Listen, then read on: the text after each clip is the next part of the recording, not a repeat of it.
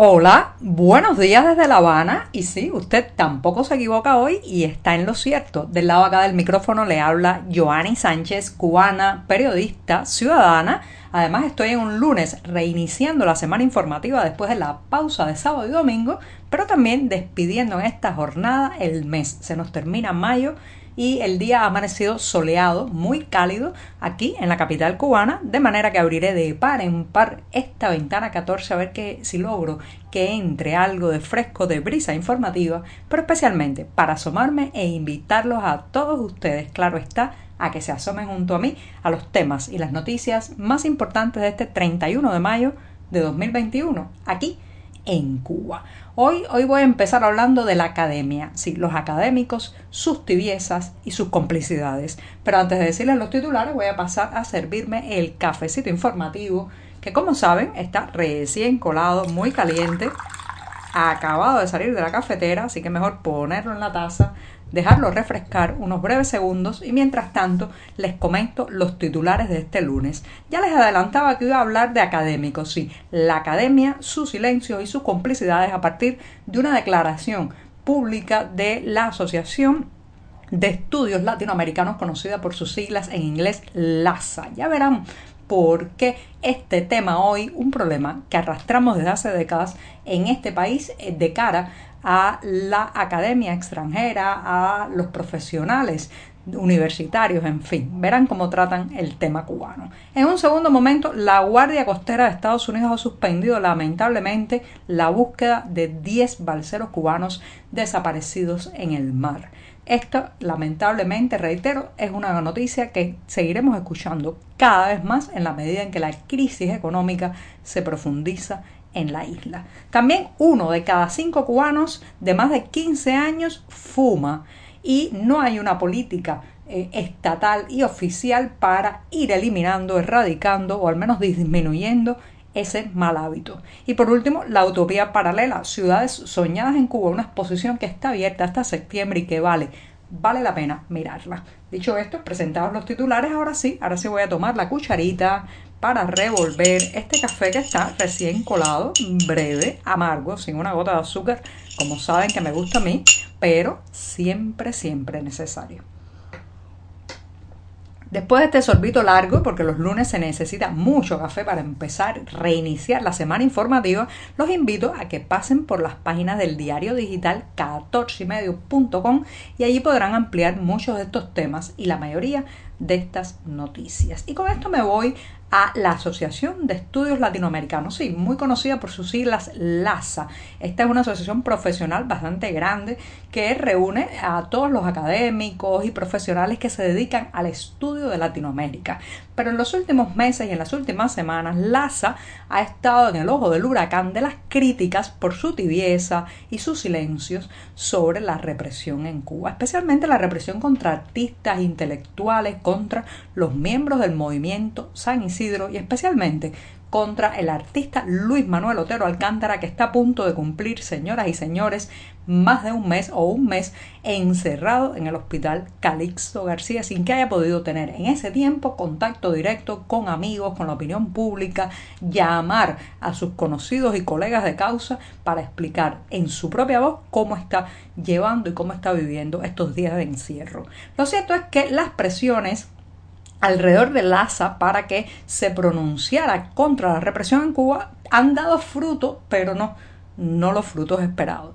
Este domingo eh, la, la, organización, o sea, la Asociación de Estudios Latinoamericanos ha publicado un eh, comunicado que ha molestado mucho y que está logrando el efecto de la eh, muchos de sus miembros están pidiendo la renuncia, se están alejando del ASA por su tibieza a la hora de elaborar un comunicado que debería haber sido un texto tajante, frontal, contra la represión en Cuba y que ha terminado ser nada, una, una cansina y complaciente arenga contra el embargo estadounidense a la isla, pero apenas pasando por el tema de la represión interna. Así que académicos e intelectuales cubanos han reaccionado con mucha indignación a algo que considera un comunicado cobarde, cómplice y también abyecto. Señoras y señores, imagínense ustedes gastar eh, la visibilidad pública, en generar un comunicado donde se pasa de puntillas por el tema represivo y la falta de libertad de expresión y el acoso contra la intelectualidad independiente y contestataria y los artistas opositores en Cuba y sin embargo pues se dedica la mayor parte del tiempo a llover sobre mojado sobre el tema del embargo estadounidense. Y esto, esto que ha hecho LASA, que está generando bastante indignación, reitero, bueno, pues esto no es nuevo. La academia las universidades, los profesionales que trabajan en ellas han tenido muchísima tibieza, muchísima complicidad y también muchísimo silencio de manera tradicional en el último eh, medio siglo sobre los sucesos que ocurren al interior de la isla. No han querido ver, no han querido denunciar con firmeza y con entereza la falta de derechos y las violaciones de los derechos elementales que sufrimos los cubanos. ¿Por qué? ¿Por qué ocurre esto? Bueno, por varias razones. Una, la academia extranjera, dígase la academia estadounidense en este caso, pues está muy penetrada por actores de opinión y por el discurso oficialista cubano que ha sembrado ahí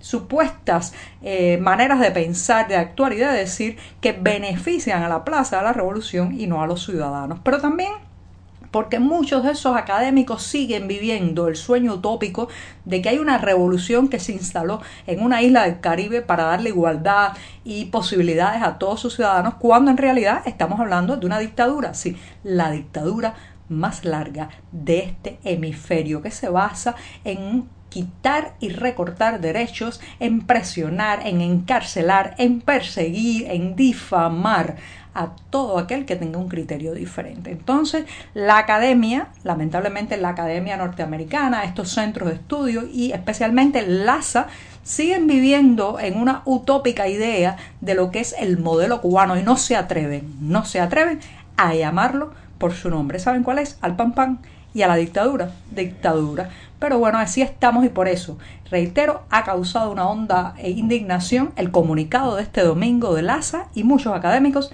se están retirando de esta asociación. Bien hecho, tibiezas y complicidades, no más. Bueno, me extendí un poco en el primer tema y ya mi vecino empezó con el martillo, así que perfecto. Tenemos la cortinilla musical integrada, cucharita y martillo. Ahora me voy a dar el segundo sorbito del día para pasar a otra cuestión que está relacionada con una malísima noticia que lamentablemente, señoras y señores, creo que vamos a escuchar más de este tipo de información en los próximos meses. Y en la medida que la crisis cubana se profundiza, en la medida en que el desabastecimiento, la carestía, la falta de expectativa, el no haber ver un horizonte de mejoría en la situación cubana, bueno, en la medida que eso eh, pues se agrave, se recrudezca, oiremos, oiremos muchas más noticias sobre balseros cubanos, gente que escapa no solamente por el mar, también están los llamados balseros de a pie, que son los que atraviesan muchas veces la selva del Darién, todo Centroamérica, para intentar escapar de esta isla. Lo cierto es que este fin de semana se ha saldado con un trágico incidente y la Guardia Costera de Estados Unidos suspendió este sábado la búsqueda de 10 balseros cubanos que estaban reportados como desaparecidos. Ya saben que desde el pasado miércoles eh, se había encontrado a un grupo de estas personas en el mar, la embarcación ni siquiera se encontró, parece que se había roto, fragmentado, y eh, pues estuvieron, según testimonio de los ocho sobrevivientes, la embarcación se había, había partido el pasado domingo, o sea, no ayer, sino el anterior del puerto, desde las cercanías del puerto de Mariel. Y hay desaparecidas 10 personas, lamentablemente, reitero, la búsqueda se ha suspendido. Más dolor para la familia cubana, eh, más, eh, más vidas perdidas en el estrecho de la Florida de un país que está en escapada, así, una isla en fuga. Me voy, me voy rápidamente a el tema que tiene que ver con el tabaco. Ya sabe que entre los productos emblemáticos de esta isla, además de la caña de azúcar, además del ron, está el tabaco. Bueno, pues sí, se hacen, eh, se hacen festivales, se vende carísimo, eh, se produce fundamentalmente el mejor de los tabacos que exporta la isla en la zona occidental, Pinar del Río, entre ellos el conocido hoyo de Monterrey, la zona de San Juan y Martínez también, pero lo cierto es que más allá del glamour, las fotos y los festivales de La Habano, el tabaco está teniendo un costo en vidas en este país. Sí, hay eh, dos personas cada una hora mueren, dos personas, dos cubanos por tabaquismo activo. Los números son bastante alarmantes y ahí eh, ya la prensa oficial, hasta la prensa oficial, ha tenido que tocar este tema, pero no hay, no hay una política activa, clara, transparente y eh, estricta, diríamos, para evitar la expansión de este mal. Aunque hay regulaciones para evitar eh, que la gente fume en lugares públicos y en espacios cerrados, eso prácticamente no se cumple. Todos somos eh, de alguna manera fumadores porque terminamos fumando de manera pasiva dado el incumplimiento, dada la tibieza a la hora de regular el uso, o sea, el consumo de tabaco, de cigarros en espacios públicos. Uno se pregunta, ¿cómo un, cómo un régimen que es tan estricto en todo, que vigila todo, que controla todo, tiene la mano tan blanda con esto de regular el consumo o el uso de cigarros y tabacos en espacios públicos, en espacios cerrados. Yo conozco incluso eh, maestras y maestros que fuman frente al aula, frente a los estudiantes. Y eso se hace muy común y muy a menudo en las escuelas cubanas. Entonces aquí están los números que son realmente muy alarmantes el número de muertes, el número de personas eh, que fuman. Uno de cada cinco cubanos mayores de 15 años fuma actualmente en el país. Hay más de 2 millones de fumadores en esta isla y un régimen tibio, tibio a la hora de controlar y regular dónde se puede fumar y dónde no. Miren ustedes qué sorpresa. ¿Por qué? Bueno, porque el tabaco es un, uno de esos símbolos y sobre todo porque le da muchísimo dinero a las arcas estatales. Bueno, me voy rápidamente recomendándoles una exposición que está hasta septiembre. Exposición La Utopía Paralela, Ciudades Soñadas en Cuba. Qué título tan hermoso. Y bueno, pues recoge de alguna manera un recorrido por los nombres más significativos de la arquitectura cubana de la década de los 80. Está desde el 15 de abril pasado hasta el 26 de septiembre en Palma. Sí, si usted está por eh, España, si está por Palma, bueno, pues puede darse un, un saltico por esta muestra que es una colaboración entre varias instituciones y está abierta al público hasta el 26 de septiembre, reitero, y se compone de ocho capítulos para hacer un recorrido desde los solares a las barbacoas, desde el Art Deco, que sobrevive en el malecón habanero, hasta el quiche retro de los años 50 del siglo pasado. Reitero, en la plaza Porta de Santa, en Palma. Eh, bueno, pues allí podrá seguir la exposición La Utopía Paralela Ciudades Soñadas. Y con esto, con esto me despido esta mañana que será martes, así que la semana todavía estará dando sus primeros pasos informativos. Muchas gracias.